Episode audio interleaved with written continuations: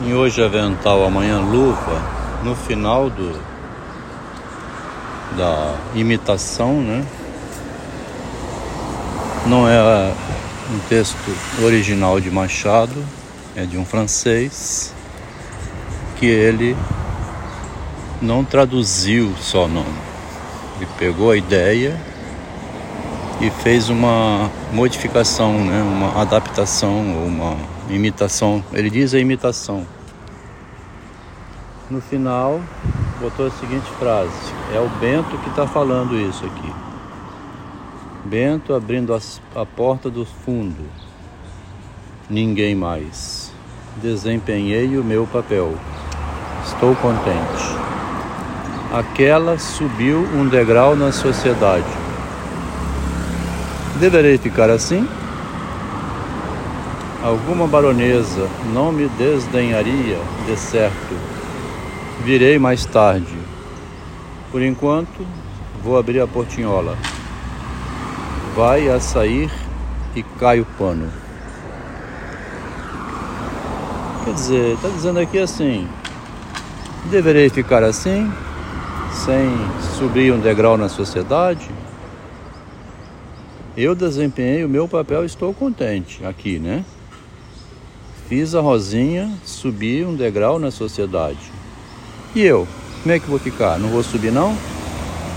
Será que alguma baronesa não me desdenharia de certo? Né? Assim como o Durval não desdenhou a Rosinha, ou a Rosinha não desdenhou o Durval, né? não desprezou, investiu nele, para ficar com ele e ele ficar com ela e ela subir na vida, virei mais tarde. Essa frase aqui é enigmática, né? Por enquanto vou abrir a portinhola. Será que o Machado de Assis, quando escreveu Dom Casmurro, com Bento como personagem, seria esse o que veio mais tarde? e que lá em 60, por enquanto, estava abrindo a portinhola. E 39 anos depois, a portinhola estava aberta. Vimos ontem uma carta onde um autor escreve para o Machado elogiando a originalidade dele, que ele imita, mas é inimitável. Ele tem o dom de imitar, fazendo novidades em cima do que fizeram. Mas quem vai imitar o Brás Cubas, né? O estilo do Machado é inimitável. Isso em 1895. Então já estava um autor realizado, reconhecido por outros autores como um autor superior. Então, se a gente for olhar isso, escrito em 1860, como uma meta, né? um objetivo, um direcionamento que o autor deu-se a si mesmo, de brilhar sobre os demais, fiquei a pergunta hoje. O ego quer brilhar? Em Machado de Assis, com a linguagem, como ele se vê desde o início como superior a todos os demais, ele então viu o cenário de fora do cenário, né? Os deuses no Olimpo, ele está lá num outro plano, observando como é o mundo o que os humanos fazem, né, para uns se promoverem sobre os outros. E ele, de fora do mundo, né, com o instrumento da linguagem na mão, que é o fogo que prometeu um semideus rouba dos deuses. Os deuses estão escritos nos livros, né? Ele foi roubar o fogo desses deuses. As obras clássicas da literatura.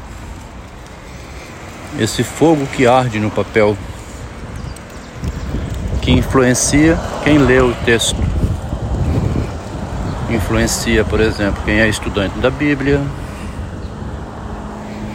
passa a acreditar naquilo que homens escreveram. Há de se admitir que nenhum Deus escreveu a Bíblia, né? Um Deus humano que escreveu. Os deuses estão escritos nos livros. E esses deuses foi aonde o Machado foi buscar o fogo.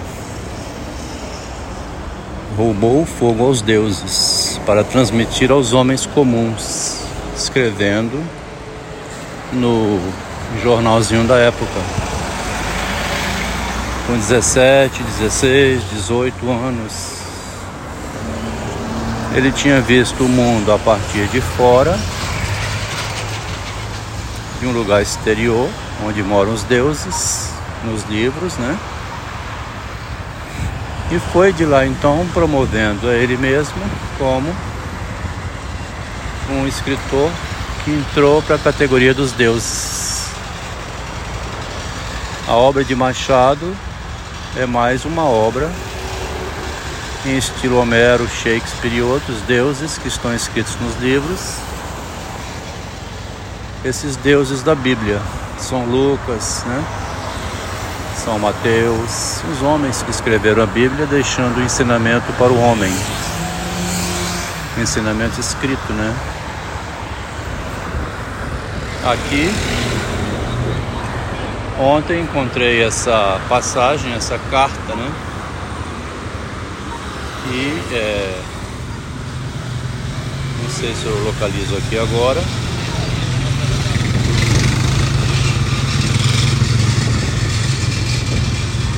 Magalhães de Azeredo havia percebido. Escritor original não é tanto o que não imita aos outros, como o que não pode ser imitado. Essa ideia pode ser-lhe aplicada. Uma das suas grandes glórias é ser único na literatura brasileira, porque o seu estilo corresponde a certo temperamento, a certos estados de alma a certas qualidades de espírito, a certos modos de ver, que são somente seus e de ninguém mais, e de ninguém e de que ninguém se poderia apropriar artificialmente. Isso quem escreveu foi Magalhães Azeredo. Vendo? Já me deliciei com a leitura das várias histórias. Assim que me chegou o volume mandado pelo Mário de Alencar. Agarrei-me a ele e não quis saber de mais nada. Quando cheguei ao fim, senti que tivesse acabado tão depressa. Queria mais, mais. Vou relê-lo e estou certo de que o meu prazer será ainda maior. Tá vendo? O gozo de ler, né? Chateaubriand Conhece a frase de Chateaubriand? Escritor original não é tanto o que não imita os outros, como o que não pode ser imitado. Essa ideia pode ser-lhe aplicada. Uma das suas grandes glórias é ser único na literatura brasileira, porque seu estilo corresponde a certo temperamento, a certos estados de alma, a certas qualidades de espírito, a certos modos de ver que são somente seus e de que ninguém se poderia apropriar artificialmente. Vê só o que, que o escritor está escrevendo sobre o Machado de Assis. Né?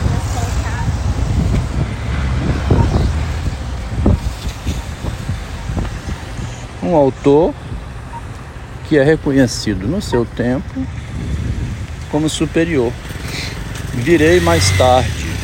Veio em 1895, não reconhecido por uma baronesa, como disse lá no início, brincando, né? Mas reconhecido por outros escritores em 95. E dois anos depois, em 97, é fundada a Academia Brasileira de Letras. Então, essa forma que a gente está tendo de ler Machado de Assis biograficamente, né? A obra dele como sendo uma autobiografia.